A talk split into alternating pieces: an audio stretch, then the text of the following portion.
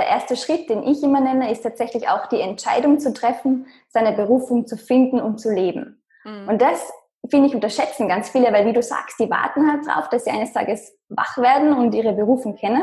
Mhm. Aber es fehlt so diese Entscheidung. Free your mind and the rest will follow. Und damit herzlich willkommen zurück beim Feminist Podcast. Dein Podcast, um mit Abkürzungen beruflich und privat die nächste Ebene zu erreichen. Wir sind Monika Deters und Marina Friesense und wir wünschen dir jetzt ganz viel Spaß bei der heutigen Folge.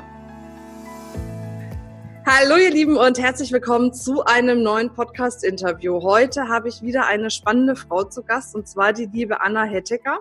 Die Anna ist Bloggerin, selbstständige Content- und Social-Media-Marketing-Managerin, sozusagen Autorin, hat einen äh, erfolgreichen Blog, einen erfolgreichen Podcast, hat äh, wundervolle Kurse und unterstützt Menschen wirklich dabei, dass sie quasi ihre Berufung finden, das Leben leben, was sie wirklich leben möchten.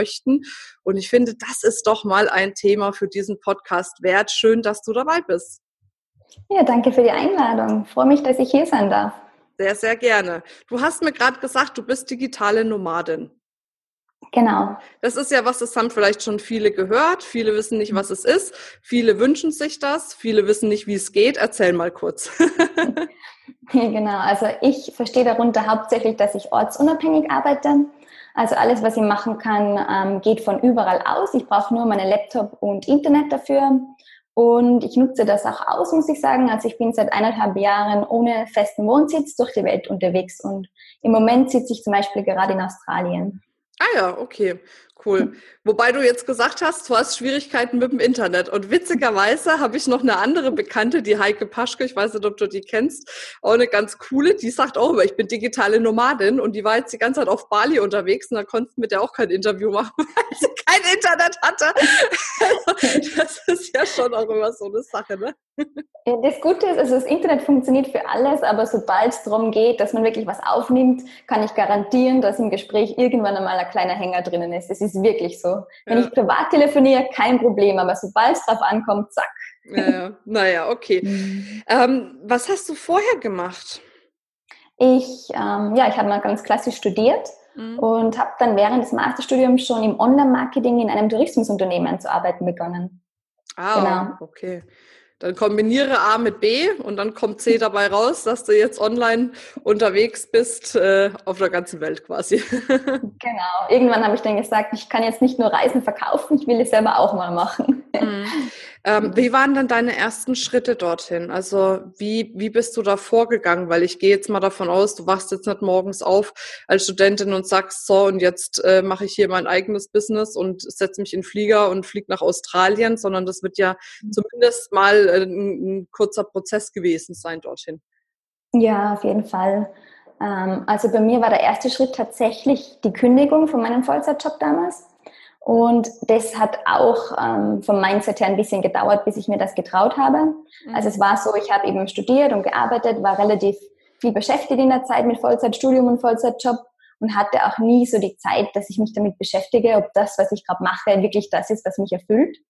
Und als dann mein Masterstudium beendet war, hatte ich plötzlich nur noch den Vollzeitjob und da sind dann plötzlich so Fragen aufgekommen in mir, so quasi, ja, ist es das, was mich erfüllt? Will ich das den Rest meines Lebens machen? Was ist so mit all den Reisen, die ich noch vorhabe? Und wirklich auch bei mir ganz stark die Sinnfrage, so, ich habe immer schon irgendwas der Welt zurückgeben wollen und das hat mir in meinem Job damals ein bisschen gefehlt. Mhm. Und ähm, wie mir das dann bewusst worden ist, habe ich dann nach Alternativen gesucht und ja, mein erster Weg, der dann wirklich auch so gekommen ist, war dann wirklich die Kündigung. Und danach habe ich mir überlegt, okay, so, jetzt habe ich gekündigt und was mache ich jetzt? Und da ist dann der Wunsch aufgekommen, dass ich einen Blog starte und so ist dann auch eben der Roadtrip Leben Blog entstanden, mit dem ich dann Leute dazu inspirieren wollte, ihr Traumleben zu leben und wo ich dann die Menschen so quasi auf meinen persönlichen Roadtrip des Lebens mitgenommen habe. Und dann war mir aber auch ganz schnell klar, okay, Blog ist schön und gut, aber ähm, ja, damit verdient man jetzt am Anfang vielleicht auch nicht so viel Geld, dass man davon leben kann. Und dann habe ich nach Alternativen gesucht. Also so quasi, mein erster Weg war dann auch ähm, Nebenjob. Also ich komme ja aus dem Online-Marketing-Bereich. Da habe ich mir dann eine Agentur gesucht, wo ich Teilzeit arbeiten konnte. Habe ich dann einen Monat gemacht, war schön und gut. Aber ich habe dann festgestellt, so, ähm, jetzt mache ich zwar meinen Blog und ich arbeite nur noch Teilzeit für jemand anders, aber ich schreibe auf meinem Blog ständig davon, dass man, wenn man einen Job nicht zu 100% gerne macht, einen anderen machen soll. Und ich bin mir dann ein bisschen heuchlerisch vorgekommen, weil ich das auf meinem Blog so gepredigt habe, aber gleichzeitig hatte ich trotzdem noch einen Teilzeitjob, wo ich selber nicht so hundertprozentig dahinter gestanden bin. Mhm. Und dann habe ich wirklich auch gesagt, nee, ich ziehe jetzt die Konsequenz. Und dann habe ich auch den Teilzeitjob gekündigt. Und dann war ich quasi dazu gezwungen fast, dass ich mich selbstständig mache, mhm. weil ich musste ja immer noch Geld verdienen. Und habe dann aber ähm, von außen wirklich Menschen gehabt, die auf mich zugekommen sind und gesagt haben, hey, ich habe über zwei Ecken von dir gehört, du machst doch Social Media, du schreibst Texte, kannst du nicht für mich etwas machen? Und so ist es dann entstanden, dass ich mir gedacht habe, ja, kann ich schon. Und dann habe ich eben meine Werbeagentur gegründet. Hm. Ich gehe jetzt aber noch mal einen Schritt zurück, mhm. ähm, weil es ja auf der einen Seite klar ist immer spannend, eine Vita zu hören, aber ich glaube, was der entscheidender ist, ist, du sagst ja jetzt halt einfach, ich mache einen Blog und dann mhm. schreibst du runter, sondern du musst ja erstmal wissen, was mache ich denn überhaupt mit einem Blog? Also wie baue ich den auf? Wie, was muss ich da tun? Und ich, ich glaube ja tatsächlich, dass auch ein Schritt ist, wenn man sagt, man möchte einen anderen Weg gehen, dass man sich erstmal beginnt, damit zu beschäftigen, was muss ich denn da überhaupt wirklich tun? Um das zu machen? Also welche Ressourcen fehlen mir quasi noch? Welches Wissen fehlt mir noch? Vielleicht hattest du das mit dem Blog ja schon vorher mhm. durch die Agentur, mhm. aber an sich, wenn ich jetzt sage, ich möchte jetzt einen Online-Kurs rausbringen oder einen Blog, weil ich auch Bock habe, irgendwie als digitale Nomadin unterwegs zu sein, dann muss ich mich ja erstmal fragen, was von den Dingen, die ich vorhab, kann ich denn schon? Ne? Mhm. Und wo habe ich noch irgendwie ein Potenzial? Was muss ich denn jetzt noch konkret lernen? Um das Ganze umzusetzen. Ne? Ja. Hast du, du so einen Schritt bist du wahrscheinlich zwischendurch auch mal gegangen, dass du dir da irgendwie externen Input geholt hast nochmal. Ja, ganz klar. Also bei mir war es so, wie du sagst, ich hatte so den Online-Marketing-Hintergrund, aber mir hat so das Technische gefehlt. Also ich hatte halt Programmierer in der Arbeit, die mir halt die Website aufgebaut haben mhm. und wenn irgendwas nicht funktioniert hat, dann habe ich in der IT angerufen und irgendjemand hat das gerichtet für mich. Und dann war ich halt wirklich an, wirklich an dem Punkt, wo ich selbst eine Webseite aufbauen musste und mich in WordPress einarbeiten und so weiter. Und das war natürlich schon so, da hatte ich am Anfang keine Ahnung. Also da bin ich nächtelang dran gesessen, habe mich durch Foren gelesen, die Hälfte nicht verstanden, die Hälfte hat nicht funktioniert, so wie ich es versucht habe. Also ganz klar, ja, da bin ich auch viele Learnings und viele Schritte gegangen, bis die Seite überhaupt mal online war. Und die, also im Nachhinein gesehen ist ja die erste Version von meiner Webseite furchtbar, weil das, glaube ich, denkt sich jeder. Ja, ja. kenne ich auch. Aber ich glaube, ja. das Wichtige ist an der Stelle, du, du hast einfach oder du warst bereit, den Preis dafür zu bezahlen, dieses Leben dann so leben zu können, wie du es gerne gehabt hättest. Würde ja. ich jetzt mal so sagen. Ne? Und ich glaube, das ist auch was, was ganz viel Unterschied macht zu Menschen, die es schaffen, äh, quasi das Leben zu leben, was sie wirklich leben wollen und Menschen, die es eben nicht schaffen. Ne? Und ich glaube, mhm. man kann es nur schaffen, wenn man eben nicht sagt, okay, ich will das, aber jetzt pick ich mir irgendwie die Rosinen raus und guck mal, wie ich mit den Rosinen dorthin komme, sondern zu sagen, okay, ich will das und tue das dafür, was wirklich nötig ist, um das letzten Endes zu erreichen. Ja, das stimmt. Und ich glaube, eine wichtige Komponente ist auch der Mut, dass man das wirklich dann auch umsetzt. Weil viele Menschen sagen oder glauben vielleicht, sie sind dazu bereit, den Preis zu zahlen. Aber ja, sie haben nicht den Mut, dann wirklich loszulegen. Mhm. Wie hast du für dich äh, den Mut gefasst, jetzt zu sagen, ich kündige jetzt einfach mal, habe nichts Neues und mache mal irgendwas ganz anderes? Ähm, bei mir ist das, glaube ich, ganz stark aus der Motivation in mir gekommen, das, was ich in die Welt bringen wollte mein Thema und das, was mir einfach in der Arbeit gefehlt hat. Und da war dann der logische Schritt, ja eben, ich muss was anderes machen, weil ich komme da nicht weiter. Ich stehe da quasi am Ende und da ist eine Wand und da komme ich jetzt nicht drüber. Das heißt, ich muss eine andere Richtung einschlagen. Aber das heißt, du hast eher in Richtung Freude gewinnen äh, gehandelt als in Schmerz vermeiden? Oder sagst du, du, du hast schon so einen riesen Pain gehabt mit dem, was du gemacht hast, dass du deswegen gehandelt hast? Oder hast du eher gehandelt aufgrund dessen, dass du dich gefreut hast, sozusagen dann was eigenes zu machen und das äh, andere Leben zu leben? Ja, ich hatte eigentlich gar nicht so den Pain. Von dem her muss ich dann sagen, ist es eher die Freude gewesen, aber wirklich auch ganz stark so dieser, die, diese Sinnfrage. Das war bei mir so diese treibende Kraft. Was bringe ich Sinnvolles in die Welt? Mhm. Und das war dann das, wo ich gesagt habe, ich will jetzt nicht noch drei Jahre etwas machen, was jetzt keinen Sinn macht aus meinen, in meinen Augen.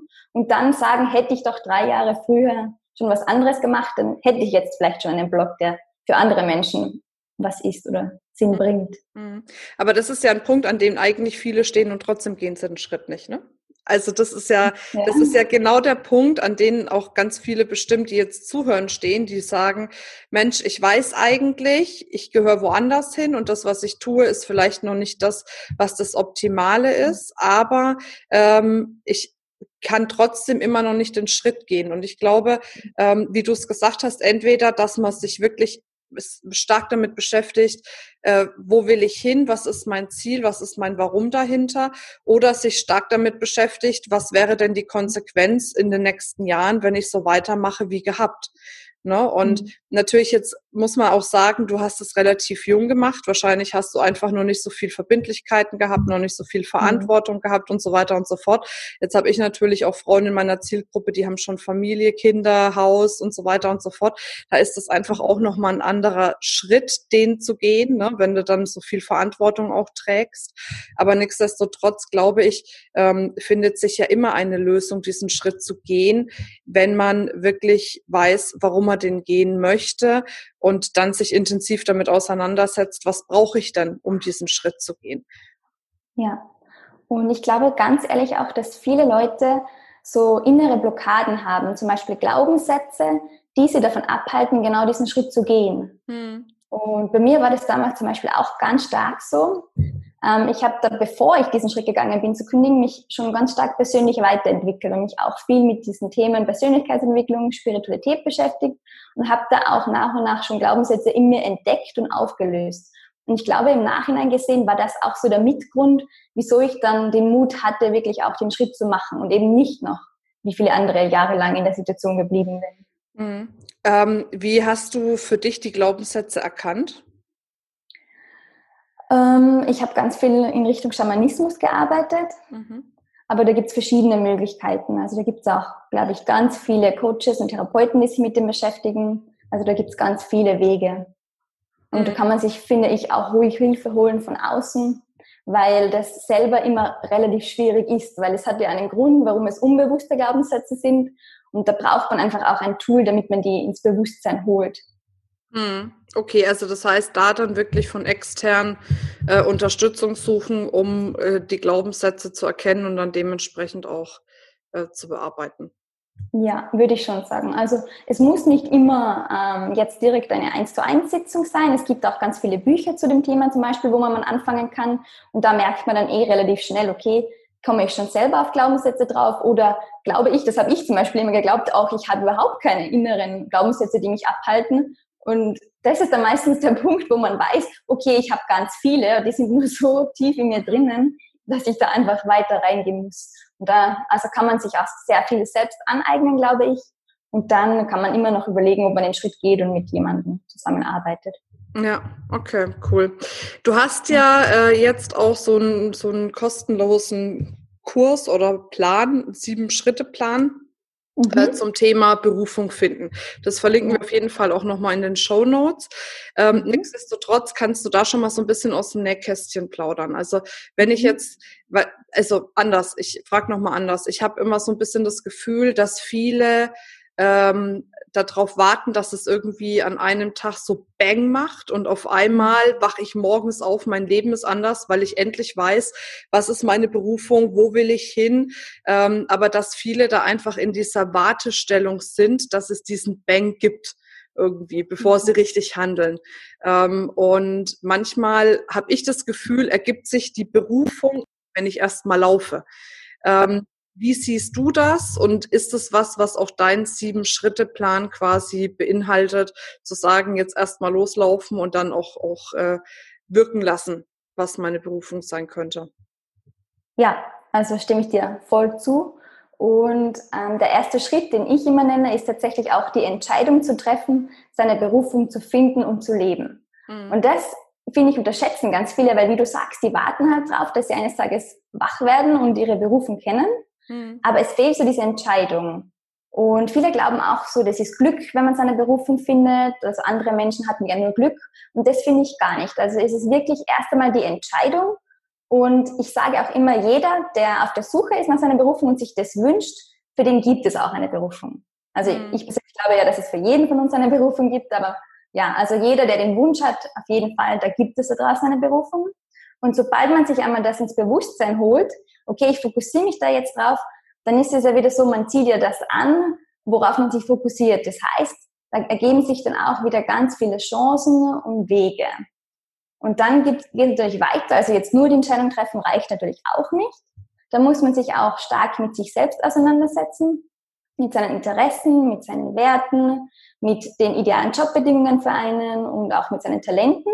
Und dann kommt man an diesen Punkt, ähm, wo man dann entweder schon ganz klar weiß, oh, das könnte was für mich sein, oder nicht. Und wenn nicht, dann gehen wir in das Thema, was ich vorher schon kurz angesprochen habe.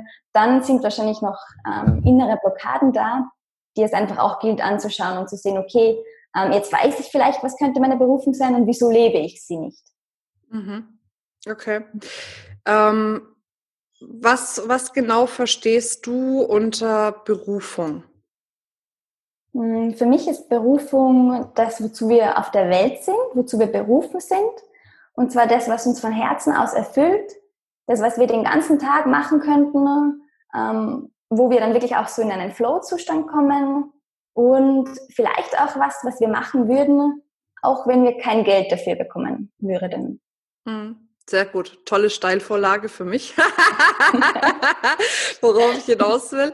Ich habe manchmal das Gefühl, dass ähm, viele Menschen meinen, dass die Berufung etwas, irgendwie so was ganz riesengroßes sein muss, ne? So Weltfrieden, die Welt verändern und was weiß ich, ne? So, äh, mhm. dass sie immer denken, boah, das muss irgendwie so was Großes sein, dass ich das Gefühl habe, dass manche Menschen gar nicht verstehen, dass sie vielleicht schon ihre Berufung leben. Also jetzt mal im, im Beispiel ähm, bei, bei Müttern als Beispiel, mhm. habe ich das Gefühl, dass ganz viele tatsächlich ihre Berufung darin finden, was ich wundervoll finde, dass sie Kinder kriegen und die zu fantastischen Erwachsenen äh, erziehen. Ne? Erziehen ist ein mhm. scheiß Wort, aber du weißt, was ich meine. Mhm. Ähm, und dass die dadurch einen wahnsinnigen Beitrag natürlich auch für die Gesellschaft leisten, finden das aber häufig als nicht äh, wertig genug im Vergleich zu dem, was vielleicht andere für eine Berufung äh, empfinden und, und minimieren sich dann quasi selbst oder reden sich da selbst runter. Mütter ist nur ein Beispiel, da gibt's ja ganz viele, äh, ne, was mhm. weiß ich, vielleicht auch Altenpfleger und Krankenpfleger. Klar, mhm. äh, die werden natürlich immer angesehener, aber nichtsdestotrotz ist es auch so ein Beruf, wo viele sagen, hm, na ja, ne, so. Mhm. Ähm, dabei gibt's da bestimmt auch ganz viele, die ihre Berufung leben. Und ich ja. habe so ein bisschen das Gefühl, gerade durch dieses ganze Gehype im Trainings-, Coachings-, Beratungsbereich, dass viele denken, dass sie das, was, was sie tun, dass das nicht gut genug ist, obwohl sie vielleicht sogar schon ihre Berufung leben. Hast du das auch schon erlebt? Ja, absolut. Und da sind wir wieder in dem Thema Glaubenssätze. Du hast es gerade angesprochen. Viele glauben, sie sind nicht gut genug oder das, was sie machen, ist nicht gut genug. Und das hängt auch ganz viel äh, mit dem Außen zusammen. Also wir orientieren uns viel zu sehr an dem, was andere Menschen glauben, weil in unserer Gesellschaft, es gibt leider Menschen, die sagen oder halt so das implizieren, nur Mut Mutter sein ist nicht genug. Mhm. Und das stimmt überhaupt nicht. Eben, es ist vielleicht nicht für jeden das, was ihre Berufung ist, oder es ist nicht für jeden genug, aber es gibt genauso viele Menschen, für die, für die das genug ist. Und die lassen sich aber dann leider oft von außen einreden, dass es eben nicht so ist. Ja, Definitiv. Also ich glaube, was einfach wichtig ist beim Thema Berufung, ist auch wirklich, ähm, wie du schon gesagt hast, in, in Ansätzen, sich selbst wirklich auch kennenzulernen. Ne? Sich selbst, seine Bedürfnisse, seine Wünsche, seine Träume, unabhängig davon, was einem letzten Endes die Gesellschaft vorgaukelt draußen, was jetzt richtig oder was falsch ist, was gut genug ist ne? oder was eben nicht gut genug ist, sondern da wirklich lernen, auf sich selbst zu hören. Und ich glaube, das ist bei dem Thema Berufung finden tatsächlich die größte Lektion, weil ja, mhm. wir werden ja mit allem äh, konfrontiert und, und äh, belabert. Ich sehe es ja jetzt bei mir, ne? Im, mhm. Im, Laufe der Schwangerschaft kommen natürlich auch ganz viele, die sagen, so Marina, und du musst jetzt noch die Untersuchung machen und das musst du noch machen und das musst du noch machen und da musst du noch gucken lassen. Und du verlierst irgendwann, wenn du nicht stark aufpasst, das Gefühl zu dir selbst und auch zu deinem Baby, weil du weißt ja als Mutter ganz genau, was ist, was ist gerade los? Ist alles gut? Braucht's irgendwas? Braucht's nichts? Ne? Das ist, das ist ja bei uns drinnen schon mhm. von, von eh und je, aber durch dieses permanente von außen drauf und sagen, das braucht's noch und das braucht's noch und guck mal da und das ist noch nicht richtig und mach das mal so, verlieren wir den Bezug zu uns selbst. Und ich glaube, ähm, umso weiter unsere Gesellschaft vorangeschritten ist in den letzten äh, Jahren, Jahrzehnten, Jahrhunderten, umso mehr haben wir den Bezug zu uns selbst verloren, weil wir uns gar keine Zeit mehr für uns selbst nehmen, weil wir viel von außen machen. Wir werden die ganze Zeit berieselt von außen, gehen seltener in den Rückzug, um uns eben wieder zu erfahren und zu spüren. Ich glaube, das ist tatsächlich der erste Weg. Ja, absolut. Ja, also der, der Rückzug ist auf jeden Fall eine, eine ganz, ganz wichtige Sache. Gibt es noch irgendwas, was du in diesem Bereich äh, für wichtig empfindest, wenn es darum geht, seine eigene Berufung zu leben oder herauszufinden? Ja, eigentlich nur das, was wir eh gerade besprochen haben, dass man mehr wieder auf sich selbst und auf sein Herz hören sollte und weniger auf das, was andere denken oder sagen. Hm, ja, definitiv. Ähm, Gibt es da vielleicht irgendwie eine Übung, die du empfehlen kannst? Machst du sowas? Auch äh, so mhm. Übungen anleiten oder erklären oder sowas? Ja, es gibt ganz viele Übungen tatsächlich. Ähm, ich kann jetzt eine Übung aus meinem Online-Kurs mit euch teilen, wenn ihr wollt. Und zwar, das ist eine ganz klassische Übung, die habe ich selber auch schon auf ganz vielen Seminaren gemacht, aber sie ist total powerful. Ähm, und zwar heißt die Übung Dein perfekter Tag. Und da geht es wirklich mal darum, dass man sich hinsetzt und sich vielleicht 10 Minuten, 15 Minuten Zeit nimmt und aufschreibt, wie denn sein perfekter Tag aussieht. Und die einzige, einzige Bedingung ist, dass es ein Arbeitstag ist, also es ist kein Urlaubstag. Mhm. Und dann einfach mal aufschreiben, drauf losschreiben, was dir so einfällt. Und ja, am Ende am besten machst du die Übung, bevor du jetzt weiterhörst, weil sonst spoilere ich schon ein bisschen, was rauskommen sollte. Aber ich erkläre es jetzt trotzdem. Danach kann man sich so seine Notizen ansehen und da kann man dann total viel rauslesen. Eben über das, was ich vorher schon erwähnt habe, über seine Interessen, vielleicht sogar seine Talente, aber hauptsächlich Interessen, was man gerne machen würde den ganzen Tag. Und auch schon über die idealen Jobbedingungen, weil wenn jetzt mein Tag schon so beginnt, dass ich ähm, aufwache, dann einmal an den Strand gehe, eine Runde joggen und dann setze ich mich zu Hause an meinen Schreibtisch, dann weiß ich schon mal, okay, die ideale Jobbedingung für mich wäre zum Beispiel im Homeoffice arbeiten mhm. oder irgendwo die Möglichkeit haben, dass ich am Strand arbeite zum Beispiel.